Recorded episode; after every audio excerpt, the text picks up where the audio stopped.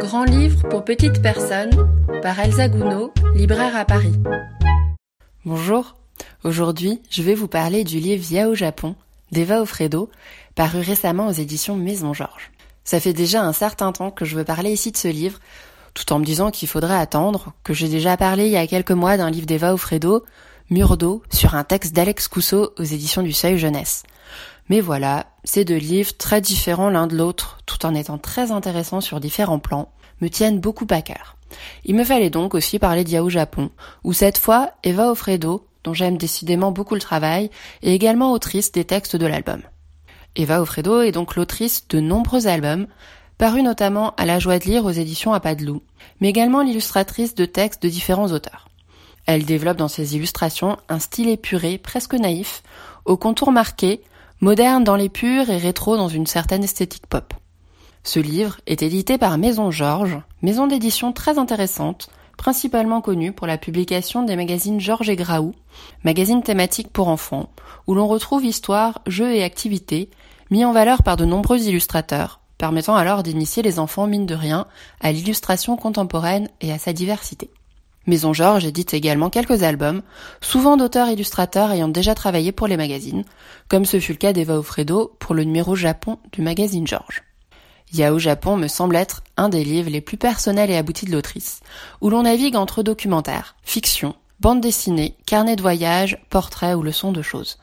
On y découvre le Japon au travers des portraits de huit femmes fictives, aux métiers bien particuliers et liés à leur tradition ou mode de vie, qu'elle soit sumo, peintre cervoliste ou ensableuse entre autres. La plupart de ces métiers sont inconnus de nous, ce qui intrigue dès l'ouverture du livre par une carte situant les personnages, leurs régions et métiers. Si une certaine mode éditoriale va depuis quelque temps au portrait de femmes en littérature jeunesse, ce livre s'avère totalement différent de tant d'autres par cet angle passionnant des portraits fictifs non héroïques mais d'un quotidien fascinant, amenant à la découverte d'une culture par bribes. Ce sont des portraits de femmes comme autant de portraits du Japon, de sa société et de sa culture, dans une forme d'extraordinaire du quotidien, dans les destins de femmes passionnées, portées par des rêves d'enfants dont elles ont fait leur métier, les rapprochant toutes de leur environnement, de la nature locale et de leur culture traditionnelle. Ce livre s'avère alors aussi poétique que passionnant, fin et délicat, en distillant une atmosphère fascinante, propice à la découverte, mais aussi à la rêverie, en proposant une ouverture sur la culture japonaise, pourtant assez représentée en France, par un biais peu habituel. De la douceur et de la simplicité développée par Eva Ofredo ressort alors une grande élégance.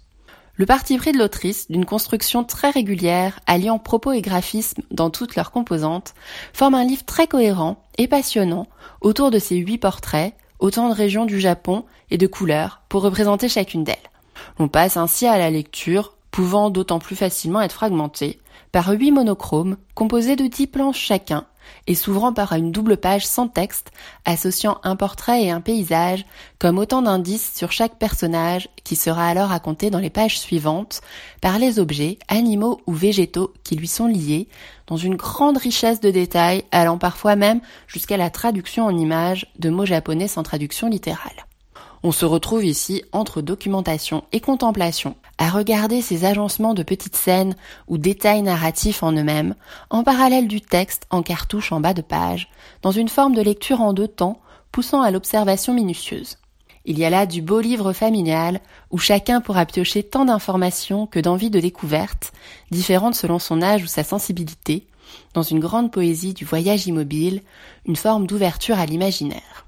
Dans cette narration imbriquant texte et images, les illustrations d'Eva Ofredo se révèlent saisissantes, dans un trait sobre et stylisé, mettant en relief la multitude de détails, aux contours épais et aux jeux de couleurs étudiés, entre aplats et effets de matière, permettant de nuancer chaque couleur attribuée à un personnage et évoquant par moments la gravure. Qu'il est alors intéressant de retrouver le style graphique de l'autrice, s'intégrant parfaitement à l'univers japonais, sans singer certains codes graphiques du pays, mais en reprenant dans son style une épure proche du pictogramme.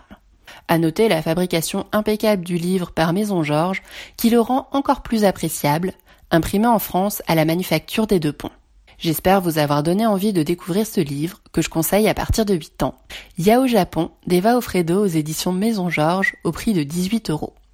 Moi, j'ai hâte de voir les prochains projets d'Eva Ofredo que j'espère toujours aussi surprenant et réjouissant.